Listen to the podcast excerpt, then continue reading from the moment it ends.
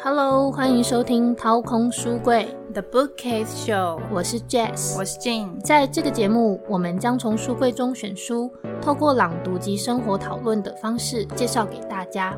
书柜上不只有书，还放了许多我们喜欢的东西，请大家带着好奇心来参观一下吧。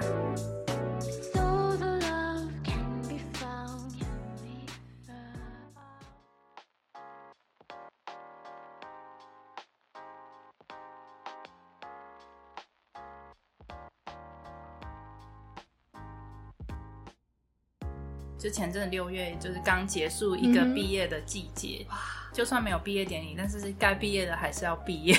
对啊，就是你你还是要被 push 往就是人生新的阶段，一直流动，你也只能往前走了。对啊，所以我们今天要介绍的书，其实跟毕业这件事情有一点相关。对啊，他这本书是。好会穿鞋的，很会穿哦，因为他穿搭很厉害，所以笔名就叫做 好会穿。哎，不过要先澄清一下，那个好是姓氏郝荣斌的好，会穿是。会是聪慧的会，川是川流不息，川流不息的川。对我刚刚在想一件事情，你刚刚讲郝龙斌对不对？对，会不会透露了一点年纪感？哎，等一下，那我要讲谁？我不知道现在小孩要讲好什么，他们才会。等一下，现在还有人姓好的吗？我刚刚第一个，因为我也只想到郝，只能搜寻到他，真的不好意思。我自己一想到郝龙斌的时候，觉得完蛋了，因为这个名字真的比较少一点点，所以我真心。没有连接到其他人，真是不好意思哦。对他，他这本书叫做《懂得藏起厌恶，也能掏出真心》。对我觉得写标很好，副标三十堂翘不掉的社会课，恭喜宝宝们要进阶成社会新鲜人啦！对我觉得他光是那个书名就蛮吸引人的，凡是有一点社会历练的人，就会知道这句话还蛮重要的。就是我觉得他讲的很好，其实他这个已经一语道破整本。书破题，包括的整个大的概念，因为他他就是说长期厌恶嘛，因为其实我觉得有时候我们出社会的时候啊，真的会有点厌世。职场毕竟是一个很很实际的，不是太舒适的一个对，不是一个梦幻中的一个幻想泡泡世界，所以它是一个很实际、很真实存在的一个地方。那呢，你当然会有一种很厌世的时候，因为毕竟。它关系的东西太多了，嗯，有时候甚至是有点复杂，牵扯的东西会层面比较广，嗯，所以有时候难免会让人家有一种厌世感。嗯，可是你不能将那个厌世的感觉表现出来，或者是你对一个人的那种厌恶感，你们在社会这个大学校里面，你没办法，而且你不能把那个厌恶感觉表现出来，这个会对你自己而言是一个不利的状况。对。因为在职场上，其实人际非常的重要。当你如果没有好好的表现出你自己应该表现有的所有的行为的时候，很有可能反而会让你带来祸害。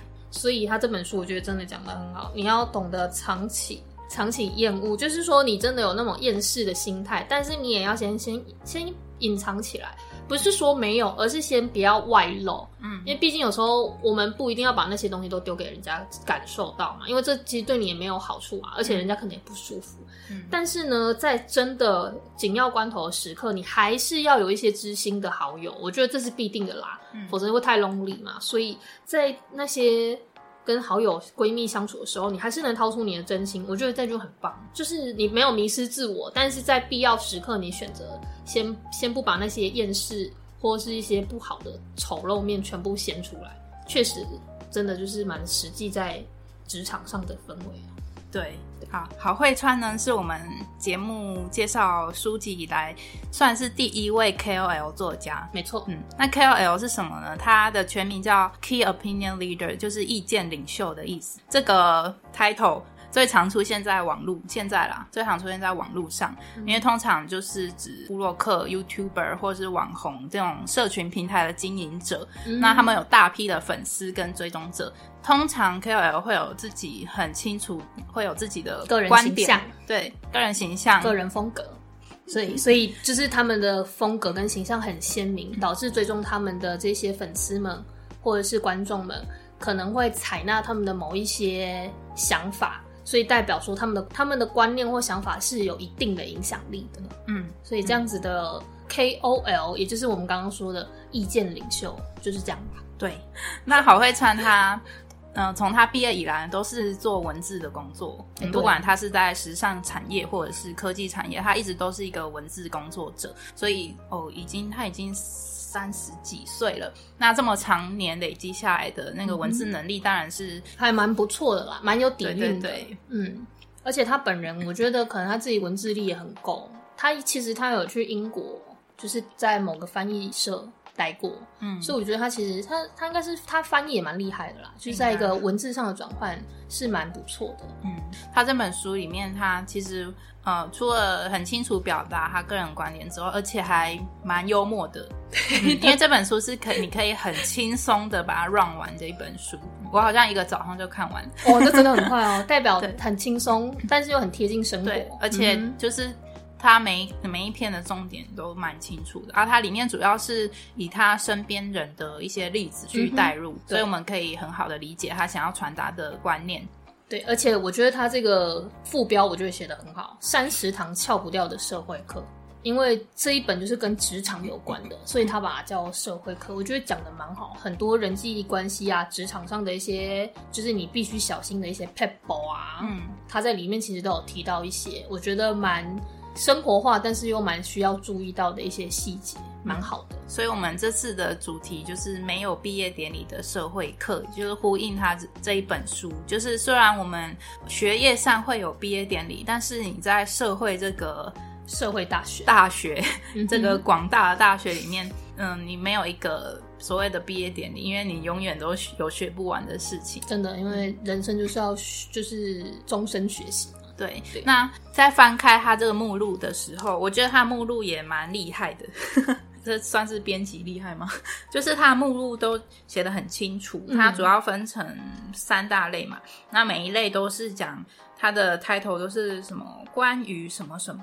关于什么什么，然后就是非常清楚的一个对，比如说关于时间呢，嗯，还是关于品味啊，关于失败啊，关于平凡，就是他会有一些关于的一些一些他想分享的一些观点，对，他会写的很清楚，所以你其实你可以不用从头。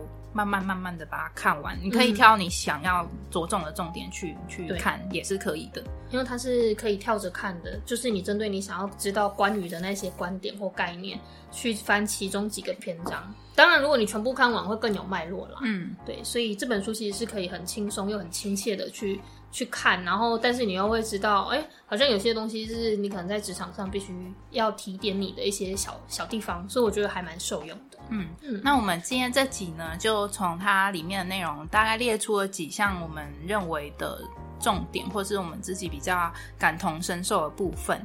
好，第一个部分就是。关于认清自己的这件事情，就是他这本书的第一个篇章。对，第一篇叫关于人设，详阅自己的说明书。只要努力，人生就没有鉴赏期。那我我自己个人对这一篇比较有感触。那他一开始是在讲关于长大这件事情，因为长大这两个字代表了很多意义。比较广泛的就是年纪嘛，你满十八、满二十，就是生理上的变化。生理上，你就是个大人了哦。可是真正的长大是怎么一回事呢？这很难，其实很难去定义啦。可是我觉得真正的长大。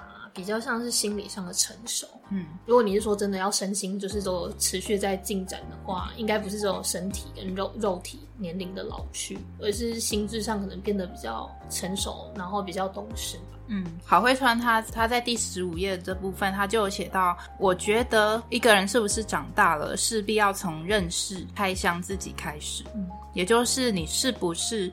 认真读过自己的使用说明书，后面他也有写说，长大很重要的一件事就是接受自己，妥协的同时呢，再稍微努力一些，让自己变成不错的人。那关于妥协这件事情，我自己会比较有感触，是因为自己在出社会后这几年的过程中啊，我逐渐体会到，哦，我不得不去承认自己是一个。多么平凡的人，平凡真的是个很 normal 的人。可是每个人，我觉得都是吧。不管他再怎么样光鲜亮丽，他一定还是有褪去光鲜的那个时候，很平凡的时刻。其实每个人应该都是很平凡的人吧，只是在某些时候很卓越这样子。嗯，所以呃，找到自己使用说明书这件事情，就是你很平凡，但是每个人都有自己的长处跟短处。对，你可以去承认自己的短处，但是你只要了解自己的长处在哪里，并且去针对你比较擅长的部分去发挥发挥，去努力的去执行，其实你就可以让自己稍微变得有一点不凡。嗯，就是把你的长处尽善尽美，让人家觉得，哎，其实你这个地方蛮不错，蛮厉害。其实你你好像也真的有那么一点什么，大家就会觉得，确实你其实蛮不平凡的，是不是？我们都低估我自己那种感觉。嗯嗯。那我自己的经验是，因为我前面讲到不得不去承认一些事情嘛，对，我是觉得除了承认自己的平凡，还不得不去承认自己的一些缺点。陋习或者是人格上的黑暗面，那我会有这样的深刻的感受，是因为工作上就是上司给我的一些评价。天哪，好，也是一种压力的来源吗？对。但这个过程中会觉得很痛苦的原因，我后来会觉得可能是因为完美主义的关系。嗯。对，那我说的这个完美主义不是那种做事情一定要很完美、很优秀、很到位的那种，而是对于自己人格上面的完美主义。人格上，对，所以在被评价、被批评的时候，会产生哦，原来我是这样的人吗？这那种有点混乱的思绪。了解，所以就是因为可能我们不是太认识自己，以至于别人在说或在被就是贴了标签，嗯，或是点破了某个。其实你必须去认清的事情，可是你一开始没办法去认清。对，嗯，被点破了那件事情的时候，你会很打击，就就觉得哦，原来我是这样的人。可是这一切只是因为我们没有理解自己的使用说明书，看我们其实自己不清楚。但是因为外界有时候别人的声音或者是他的标签，就会让我们觉得很难受，或是就是突然有一种被打击到的感觉。对，因为因为我觉得被贴标签是个蛮痛苦的，而且很不舒服吧？对对，所以可是就像你刚刚说，当我们自己知道我们自己的使用说明书，或者我们更认识自己、更了解自己的时候，其实我们自己是了解自己，也就是说，我们自己本身就知道我们有哪一些我们自己被认定的地方，但是别人在强加他那个标签在我们身上的时候，我们就会知道这个其实不属于我。因为我们够认识自己，我们其实已经看清自己的人生使用说明书了。这一张标签贴的只不过是那个人他对我们的感觉，但事实上，他真的是我们呈现出来给人家真正的感受吗？或是我们真的是这样子的人吗？这张标签可能就会不小心就飞落了。嗯，因为我们就比较不会这么玻璃心，因为我们认识了自己，是这样吗？我我自己的历程是这样啦，因为我本身是个很玻璃心的人，哎，我也是哦，其实我们都是，所以，所以我一时之间没办法接受自己是有这样缺陷的人，是。缺陷，缺陷很要切齿哦，很气哦，就说不，原来我是这样的人吗？对。我不承认之类的，就是心里会觉得很难过，但是又很想要一头钻进那个洞里，不想看到。对，但是渐渐我发现，嗯，如果这一些被点出来的缺点是客观的，对，但是自己不去、不愿意去承认、去正视这些问题的时候，嗯，只会感到很委屈的时候，我就不会进步。OK，就是我们都关在一个同温层关太久的时候，没有办法听到客观的一些事实的给予的一些建议的时候，其实这件事是没有办法推展更好。嗯，所以，所以我后来就觉得啊，不如就对自己坦白一点，坦率一点，对，就对自己说，对我就是这样的人，就是要很勇敢，嗯，就是说你愿意接受你自己的不完美，然后呢，你也真的很理解你自己，你才会有这样子的勇气去接受你就是这样子的人。因为如果你今天心脏不够强，你不够有勇气的时候，即便你知道，可是你会觉得这就不是我啊，可是你心里其实知道。但是不想承认，对，但是因为那就是你还没完全准备好要接受你自己，嗯，所以可能你你你还没有完全的认识自己，你会觉得某部分就好像那也还不太是啊。可是当你完全知道你的就是你你是这样子的一个人格特质，或是这样子的人，然后你就突然觉得对啊，我就是这样啊，不然怎么怎么办？就这样啊，就是这样，对啊的感觉。而且就是跟自己说，对啊，我就是这样的人。可是就算是这样，我。我还是可以继续努力的生活，我可以让自己成为一个还不错的人啊。对，就是其实是不冲突的。嗯，就虽然我是这样的人，可能很多的缺点，我如果要去克服那些缺点，还需要一段时间。但是如果我在这这个状态之下，我可以愿意承认那样的缺点，但是我继续的努力去过生活，呃，这个时候我就可以往下一个阶段迈进，我可以进步，而不是只会自己关在自己小房间里面感到很委屈。可是我觉得很好，因为代表就是说，你从看见到接受，这都是要时间跟历程的。嗯，因为看见是第一步嘛，对，但你要不要接受，这是后来你有没有对自己足够的了解嘛？当你觉得好像真的是这样，然后你接受了，你也有勇气想要去做一些变化的时候，你才会把这个东西接起来。嗯，然后你真的朝着你想要努力的地方去向前迈进或努力调整嘛。嗯，所以我觉得其实蛮好的啊。其实真的就是你从看见到接受，到最后你愿意改变，要变得更好的那种心，都是一种就是人生的一种过程，真的。所以我觉得其实蛮好的啦，不简单。但是我们刚刚讲的那个比较像是对于人格特质上的完美主义。对。可是我想要讨论另外一个是关于事情上你想要做到尽善尽美的那种完美主义，嗯是比较是在事情上的。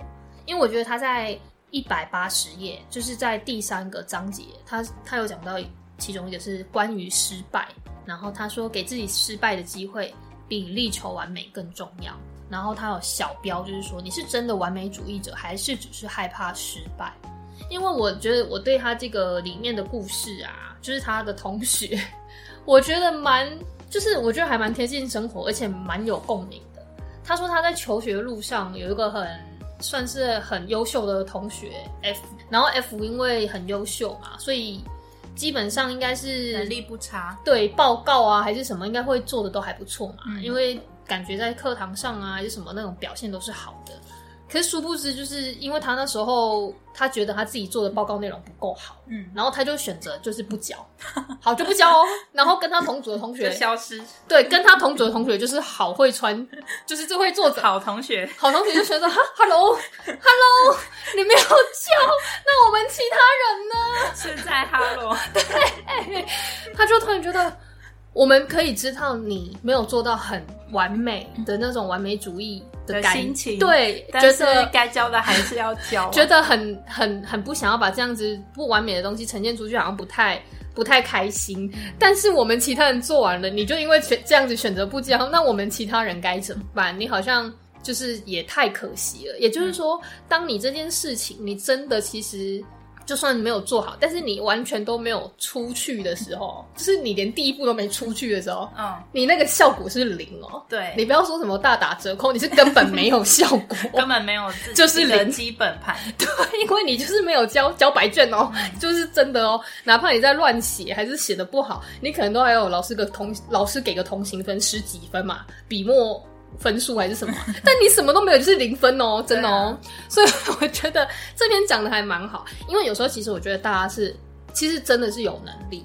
嗯像其实这个里面这个 F 同学能力也很好，表现也很好，然后想法什么都很棒，但是就是因为他的完美到觉得要把事情做到他觉得最棒，所以呢没有做到最棒，这东西就不出去。但是不东西什么就都没有，就是开天窗。对，对，所以我觉得这样子反而就是很可惜。我觉得蛮好的，他中间其实有讲了两句话，他说为了接近理想的结局，你必须忽略、将就，或是去除掉最小的细节。嗯，就是那些细节固然重要，可是它如果就是你影真的响到了整体。对它影响到了整体，而不能让这个结局用更更棒的方式去呈现，或是有一个理想的结果，那你根本就是什么都没有。那你这样，你没有去忽略这些细节，你就是都没有开始啊。嗯，对啊，所以我觉得他其实讲的蛮好，而且我觉得他另外一个十年好友 L 这个这个案例也不错，因为他说 L 是他认识的人算才华洋溢的，而且他大学学设计，基本上呢，他觉得就是他这样应该是不错的一个人才，可能前途对前途一片就是应该还不光亮光明，对。然后他他出社会后，反而就是好像不太顺，而且不顺到那种三餐不继。所以我那时候想，他怎么会这样？就是有才华的人为什么会这么坎坷？然后那时候他是说，因为他有帮他介绍，他用他的人脉就有帮他介绍，就是设计相关的一些工作。比如说，就是因为他们设计可能就要准备一些履历或作品集嘛。嗯然后第一次那个他的好友 L 就说：“哎、他的作品在乡下老家，生不出来，他是这样讲的，是多乡下，就是拿不出来啦。然后第二次他说，哎、临时老板又交接了交代一个工作很重要，他没有办法分心去准备面试。嗯，好，那第三次哦，他说，哦，那份工作要求的某一个可能工具或什么，他不太熟悉。嗯好，反正三次之后啦，就是惠川先生就有点急了，就是作者本人急，他就想说，他就问他你到底是在为什么的要这样闪躲机会？然后他就跟他老实说，因为他不是太有自信，嗯对，所以他觉得他自己的作品可能不够好，不够完美，他就不想拿出来给别人看。嗯可是殊不知，其实有时候啊，比如说我们要去找一个新的工作或干嘛，其实有时候那些雇主他们不是真的要一份超级完美的作品集或什么，他只是想要透过这个作品集去看出你以前在设计的一些思考的脉络，或设计上你曾经怎么样走过的一些设计的风格或什么的嘛。因为你有作品集，总是有一个让人家知道的一些东西，你有一些实际的产出可以看到。那可是因为你这样就不拿出你的作品，就没有给人家看，那你不觉得太可惜？就什么都没有啦。因为至少你有作品，人家看得到，即便它不是最完美的嘛。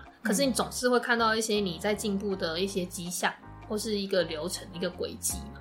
但你今天啥都没拿出来，其实这样人家根本没办法去认识你这个人更多嘛。嗯对，因为你就是真的交白卷，你啥都没拿。这跟那个找工作投履历的经验其实蛮相似的，就是我们打开人力银行啊，当然公司他们对于他们职缺有一些会写的很完整，要有什么什么能力，什么什么能力，然后尤其是很多都是呃相关经验要几年以上，对但是我们大多数的人都是社会新鲜人，都是菜鸟，连个什么。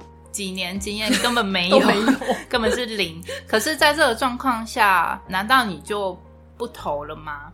其实就很可惜啦，因为就没有起头的感觉。对，就是我之前听了别的 podcast，他有分享，就是就是他当初在投履历找工作的时候，那个时候他大概投履历的频率可能是一天两三个，哦，一天投一天两三个。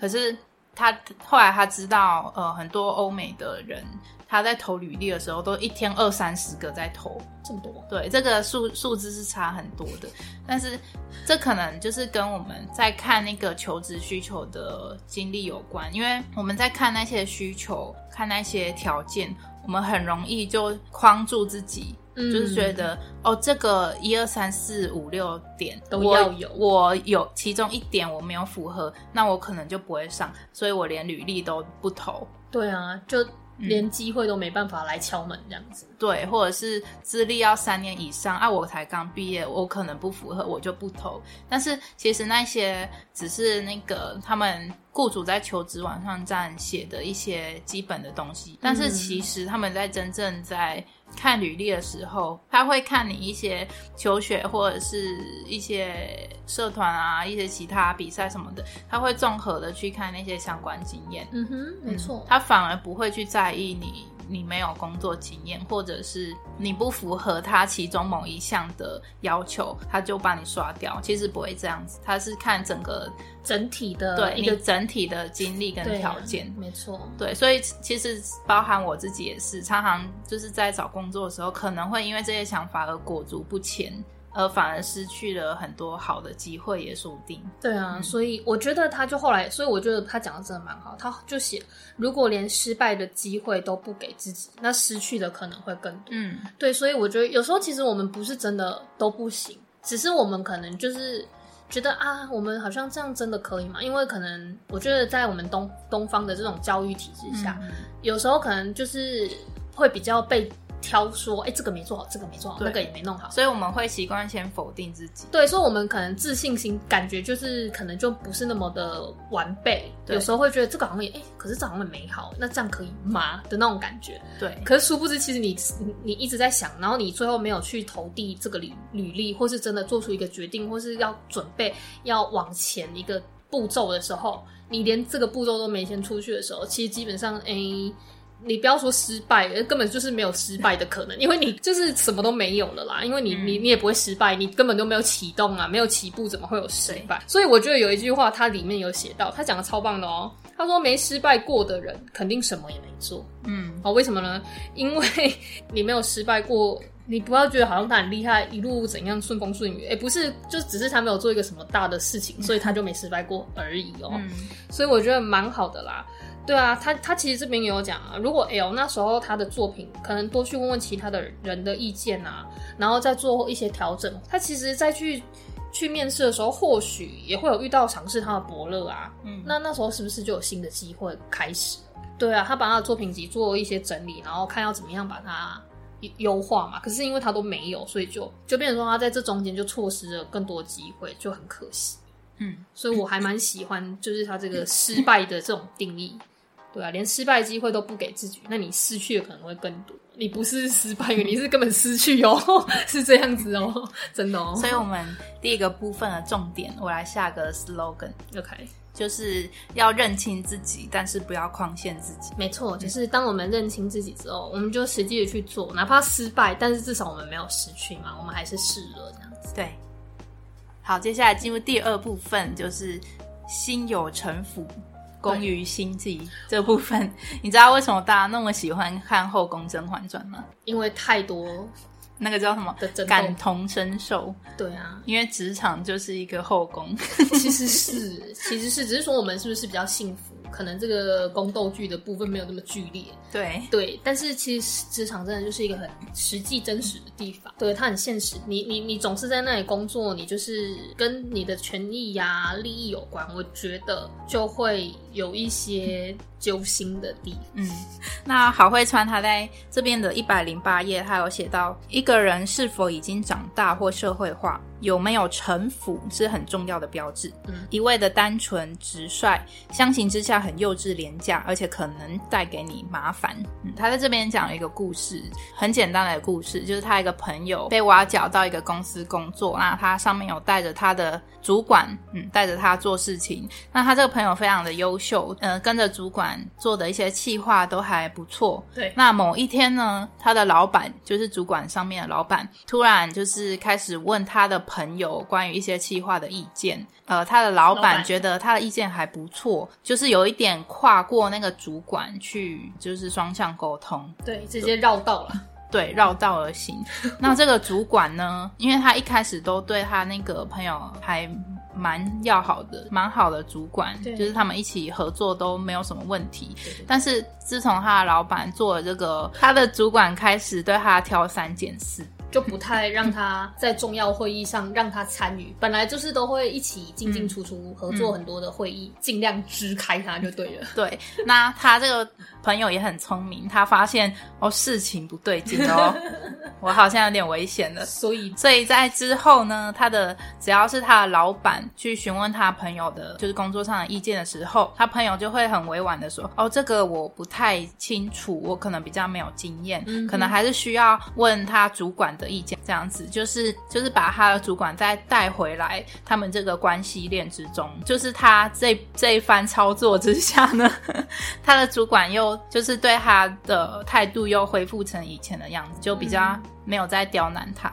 对，所以他这个朋友就力挽狂狂澜，对，就是有 把他这个，对，把他这个呃有点变调的关系再回到一个平衡的状态，没错，对，那这个是其实算是一个功于心计的一种方式，可是这个虽然我们说功于心计好像是一个很不好的一个词，但是其实在职场上的功于心计是保护自己的一种方式，对，因为有时候其实我觉得我们可能也不是故意，但是你站在对。方主管那个方向想，你会觉得，哎，你怎么绕道而行？而且你本来是我底下的人，你现在直接双向沟通，绕道而行，然后结果你弄得比我还优秀突出，我本来可能都要被拉拔升官了，现在突然 突成咬金，他当然会觉得我要支开他。对啊，因为在职场上，谁不想要被早一点升官，对不对？提拔，那他威胁到他主管的地位的时候，撼动到这个地位的时候，他当然就不太想理他，甚至要支开他。可是他也还好，他朋友也算聪明。聪明啦，所以他最后就说啊，那可能也是要再多亏我们主管啊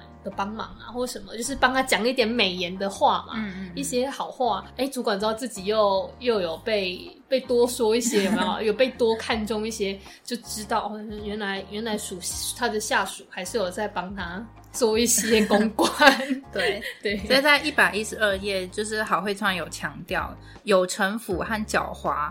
是成熟大人应该有的特质。道理虽类似，但生活依旧不是宫斗戏，不必拿着这两个特质去害人。成熟大人最重要的是应该如何保护自己，在遇到险恶的状况时全身而退。毕竟世界上多的是带着微笑害人的坏蛋，狡猾是一种竞争力，也是保护自己的手段。所以，我觉得他说的这个城府，应该说我们自己要知道要怎么样去做一些更好的一些互动啊，或是看要怎么样做会让人家觉得好，自己也觉得好的一种方法，而不是说真的要去害人，只是比较出于保护自己的这种这种感觉。嗯。嗯，呃，因为那个郝慧川他在每一篇的最后啊，都会有一个慧川的课后相谈室，就是会有一个 Q Q A 的部分，就是我不知道是真的有人问还是应该是有人模拟。投递讯息，对，然后他是一个问说，嗯他在这个篇章啊，这个后面的课后详谈是，他的 Q 就是。呃，会穿会穿，我主管不知道为什么生我的气怎么办？然后投递的观众好可爱哦。对，然后会穿给的 answer 就是，呃，如果你真的确定主管在生你的气，建议先问什么原因，然后道歉就对了。嗯，那我对我对道歉这件事情也有一点小观察，在这里分享一下，就是我自己在出社会之后啊，觉得道歉。这件事情是可以作为一种工作上面的一种方法，嗯，一种手段，一种缓解现场很僵的气氛的一种手法。对，但是它分成两个状况哦。像第一个状况是，就是我刚刚说道歉是一种方法。如果在在某个状况下有人发怒了，或者是你真的做错了一件事情，那那个那个状况是很紧张的，嗯。剑拔张弩了，气氛已经不行了。对，有空气中有不祥的味 道。天哪，这好恐怖啊！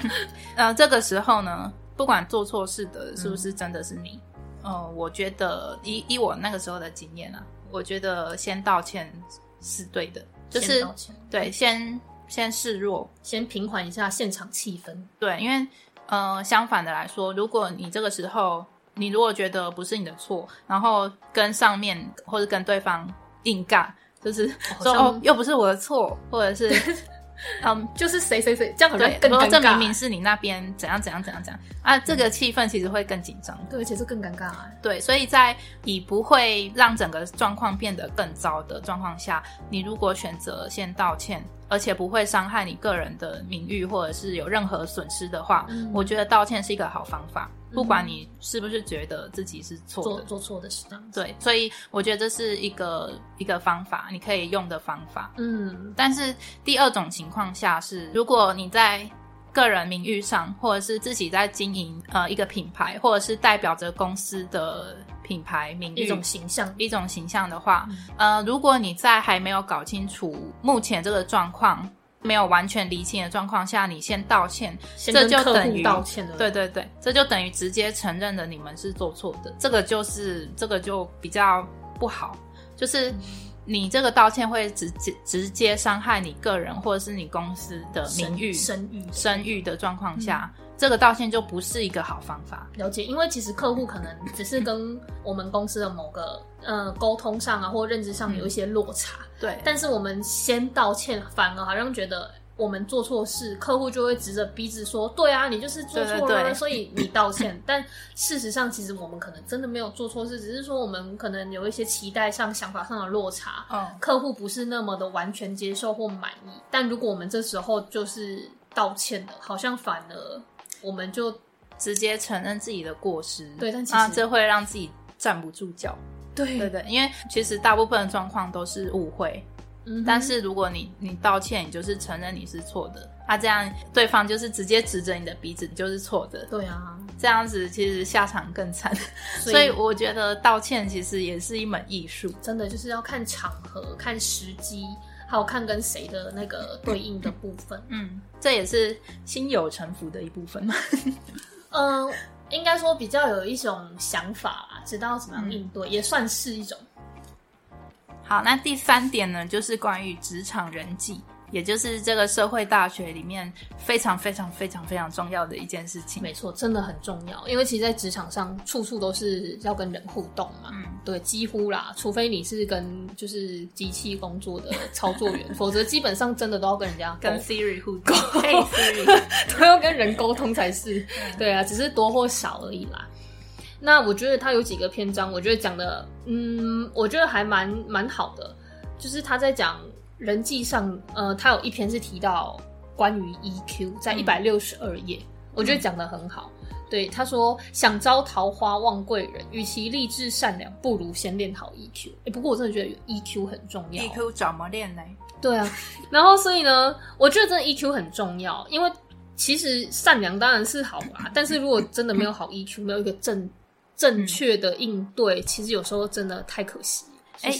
EQ 跟情商是同一件事吗？对，EQ 就是情商，是哈。对，IQ 是智力，EQ 就是情绪的部分。哎，那我们来定义什么是好的 EQ。好啊，那你觉得好的 EQ 是什么？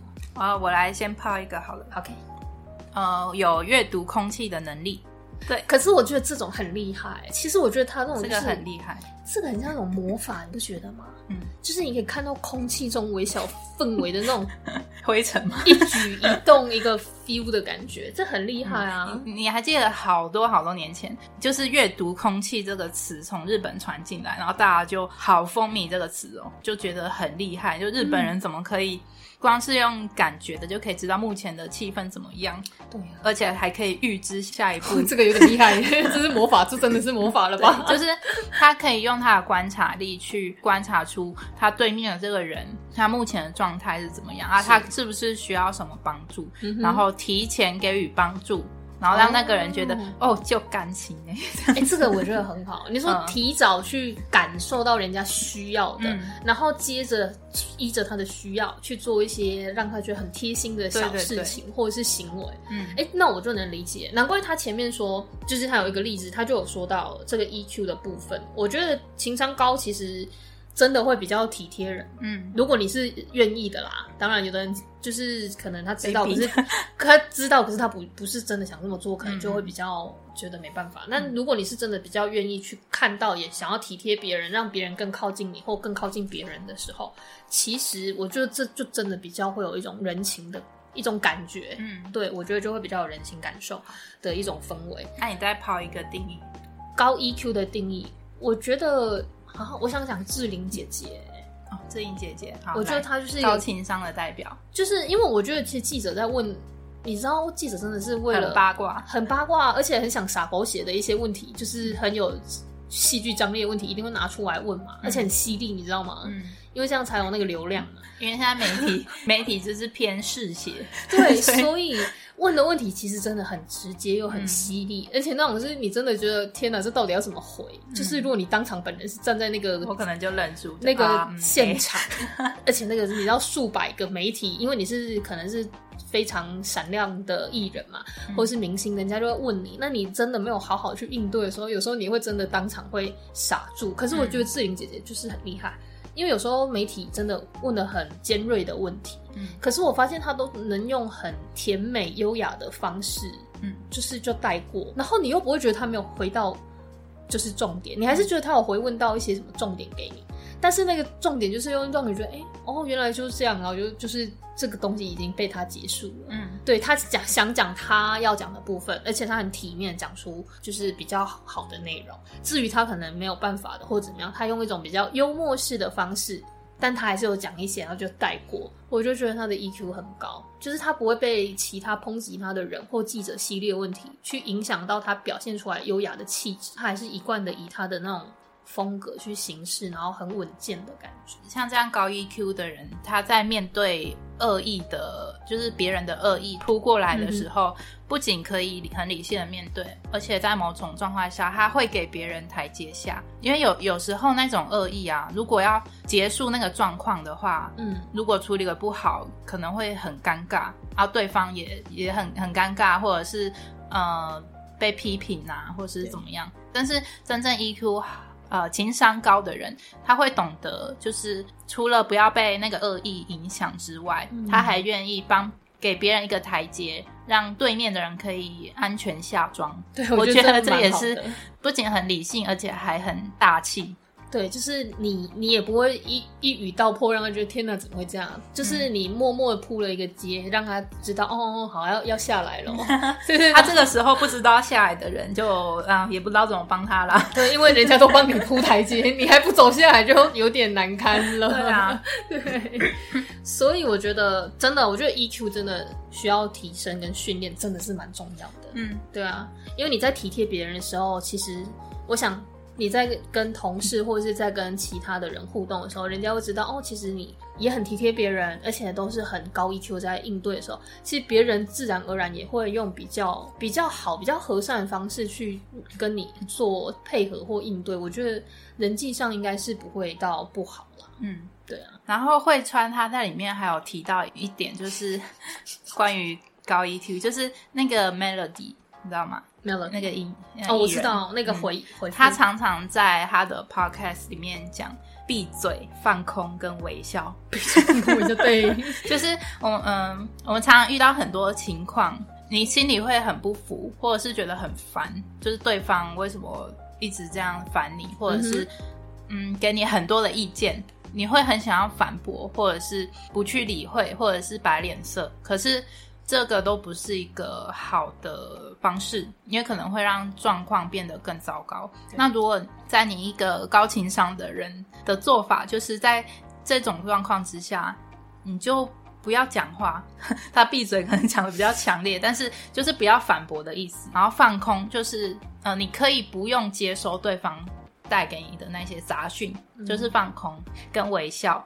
微笑 就是表面上看起来 就是比较 OK，比较和善啦，但其实你在放空，然后对。微笑的这样子，对。你的灵魂已经抽离这样子，对，就是我觉得还蛮好用的，闭嘴、放空跟微笑，对就是你可以不去接受那个杂讯，但是你也可以不给对方带来不好的对。的印象。反正你人在，然后心不在就好，但是你的肉体笑着，人家觉得看起来是和善 就和善的就可以了，对啊，对啊、反正你精神抽离，也没人知道你你的魂已经不在了，对吗？你还是你还是本人，你只要演的好就好。对你本人还是在那的，所以它里面有讲一句话，就是好像不是他讲的啦，但是大家有传的一句话，就是“人在江湖，演技要有”，是一个非常受用的一个，在那个社会大学里面非常受用的一个字。是啊，当下还如果你真的没办法，你就先这样吧，至少不会去伤害到对方和自己。对，就是以上大概是我们在整理出所谓一个高情商的人大概会有一个状态这样子。是的，没错。说到刚刚那个 EQ 啊，其实刚里面就是在汇传这个篇章里，他有提到关于电梯的一些事情。电梯，对，我觉得这个我也蛮感同身受的，因为其实像像他是他是走进电梯，如果后面有人说等等的时候，然后如果是同在密闭空间会尴尬，当然他。他就或是他真的已经快迟到，他就会直接按关门钮。对，但是我觉得人之常情都会这样子。嗯，对我我也蛮有同感的，因为如果如果后面有一个会让我尴尬的人，对但是他我有看到他快要走过来，但是他没有喊等一下哦，他就是还在走，对还在走，我会直接关闭狂按关闭。直接关门。可是如果他喊等一下，我就会哦好，还是等一下。对，给他个面子这样。可是我觉得我我其实我觉得我也会耶。如果真的那个人让我会有一种不不太自在的感觉，我、他如果真的没有说等一下，或表现出非常急着要进电梯的时候，嗯我会觉得他感觉是还好的，我就会选择就是先按关闭。对，但是但是汇川这边就是为什么你你的高 EQ 会让你觉得可以让你带来一些贵人或什么，就是让人家印象比较好，对之类的，在人际上可能会比较好的一个状态。他就说，像是搭电梯，如果你其实再多等几秒，也真的不会让自己等太久。其实已，如果你就已经迟到了，其实主管不会因为你早几秒进电梯，然后到公司就觉得你好棒啊，因为其实你就已经迟到，不差那几秒。对啊，而且电梯电在电梯里面，其实很多尴尬，他是说很尴很尴尬的那些戏份都是自己在这边很好笑、欸。他说：“你你如果真的觉得很尴尬，你就在心中默念佛号，或者是祷祷，就没事，电梯就到了，就结束了。叮一下就没事了。对，就是我们是自己在那里小剧场演的太波涛汹涌，其实你就是念一下佛佛佛号或者是祷告，南无但是就是念个几句，反正电梯也就这么短的时间，其实就对啊，又不是要搭一零一。所以他觉得，其实 EQ 这件事最直接的反应就是在说话，嗯或是一些就是行为，对一些行为互动上。然后呢，所以如果你其实像这种，你真的多等了人家一下，其实人家可能对你这个人感受就是比较不错的。嗯，对啊，所以，但是他其实后面也讲到很可爱的哦，有写到说，但是电梯我最多只能再等五秒，不能再多了。好，所以他其实还是有底线的哦。超过五秒就 sorry，就是真的没办法了，所以所以我觉得这个 EQ 非常好，就是感觉有体贴到别人，但是是有一个底线。对，就说，可是我还是有我想要坚持的，就是五秒就是我最多。你如果真的没有办法用比较快速的方式进电梯，那我就是真的没办法，不好意思。对啊，所以我觉得他这个 EQ 的部分，我觉得蛮可爱的一个故事啦，就是多了一个贴心，其实就是贴心这件事啦。对，然后帮别人多设想一点。嗯如果真的不太干扰到你的后来，其实那没有关系，一下下的。嗯对，人家其实是觉得会会觉得很被感动的。嗯，而且就是常常就是会因为这一点小贴心嗯而带来就是很多不一样的机会，所以就是招贵人啊、招桃花，或者是人缘很好。其实嗯很多人就是其实就是多贴心一点点，就可以有不一样的体验。对，在人际关系上，在职场上，或是在各种需要跟人互动的地方，我觉得应该都会比较让自己舒服，别人也觉得哎、诶还蛮好的，也蛮蛮舒服的。好，前面呢就是我们两个针对这本书比较有感触的部分去做的小分享。那对当然他写了非常非常多有用的内容，呃，我们这里就因为篇幅的关系，对对对，我就这次没有想剪两集。所以就先这样子。那如果真的还想要再多看其他的篇章内容的话，其实大家都可以去借书或是买书，应该是还蛮轻松幽默，但又有一些很生活化的一些职场经验分享嘛。对，那呃，郝慧川他在这本书的最后有列了三十五条小建议，嗯就是很随性，但是 不随便的小建议，就是给就是社会中打滚的大家。那我跟 Jess 呢，嗯，我们也来以那个社会大学学姐之姿，我不想承认是学姐，但真的我们也是毕业一阵子了，对，就是以我们短短的经验来给毕业生们一些呃小小的总共十个小建议。对。嗯，我们两个加起来总共十个啦，就是一些浅见，让大家来听听看。那我们就就念那个我们打的话啊，不多做解释。好，就不多做解释。想再解释的话，就是欢迎私讯或留言，好都都可以这样子。对，好，我先讲两个。好，第一个是“不以貌取人是”，这句话是毒，请好好打理自己吧。好，那第二个是发现自己是玻璃心也没关系，慢慢锻炼成强化玻璃就可以。嗯，OK，好，再来第三个是，请好好善待自己。如果不爱自己了，别人又怎么会真的善待你？好，第四个是吃健康的食物，身心都会健康。好第五个是不需要不好意思，大方接受别人的赞美。第六个，勇于接受挑战，头过身就过。第七个是，如果任何要求都说好，不仅累，可能还会降低自己的价值。OK，然后第八个，找到自己的 style 并加以发挥，然后加强自己的人格特质。第九个，爱己所选，选己所爱。然后最后第十个，凡事感谢生生活活顺遂遂，，他们 感恩感恩 感恩。感恩 感恩，谢谢大家，真的，一路以来的支持，我们两个都流泪，太感动。有吗？有人在背后默默支持？有有有。背后默默支持，只是大家都比较潜水，所以我们还是要谢谢大家的支持。对 好，哎，你知道今天六月三十号，对我们录音的这一天，对是，怎么了？我们一周年了。你的尖叫也太可怕了，我吓到，我吓到。我这个要剪进去吗？我冷静一点，你你可以剪进去，然后把自己的音量降低。我把它崩掉。我吓到。可是我其实我前阵子一直想提这件事情。我是真的忘了，我认真忘了。Oh my goodness，真的啦！虽然我们才十六集，但是我们一周年。天哪！哎、我刚真的有一点突然就是有一种很感动的感觉，嗯，因为就真的满一周年了。我们这样，哎我们好像是不是出不是上架一周年，是录音一周年。对我们去年的第一集真的是六三零，对，六月三十号录。然后我们今天这一集 就是真的刚好也是六三零，可是我不是特别想什么什么什么时间跟你约，嗯而是我这一天就是刚好行程比较弹性，我可以跟金碰面，然后因为他这一天也排休。对啊，天哪！结果刚好就是一周年的录音日，就这样刚好一年来。其实我刚刚才想到，我刚刚看到电脑旁边，嗯，六三零这数字非常耳熟。我真的觉得好感动，在我们即将进入下半年度的这一天，然后一周年了，真的真的，我觉得是一种里程碑的一种象征啊。对，对，所以真的要谢谢各位听众。想当初我们应该进步很多吧？对，我们从第一集，我现在都不敢去听第一集，可是第一集 我觉得蛮疗愈的啦。如果认是真蛮疗愈，真的我自己觉得很尬，对，因为第一集那时候就是我们器材也不是最好的对，而且经验不足。然后对啊，可是真的就是这样一年，我们这样慢慢的耕耘也是一年，感谢大家，真的谢谢各位们会继续走下去的听。众。所以如果你们有任何的反馈，或者是任何想要就是再多听一些不同的书，其实都非常期待你们可以直接私讯或留言，因为我点菜点菜，对对，我们也很想要有一些互动，相信这样子你们也可能可以听到你们想听的，那我们也会更努力的更新我们想要更新的内容给你们哦。是的。好，那所以我们要来跟大家说拜拜喽。你要背了吗？好，好，如果喜欢我们今天的分享，欢迎在我们的 FB 或 IG 的动态下面留言，也可以在 Apple Podcast 下面给我们评价以及五颗星。掏空书柜 The Book Case Show，我们下次见，拜拜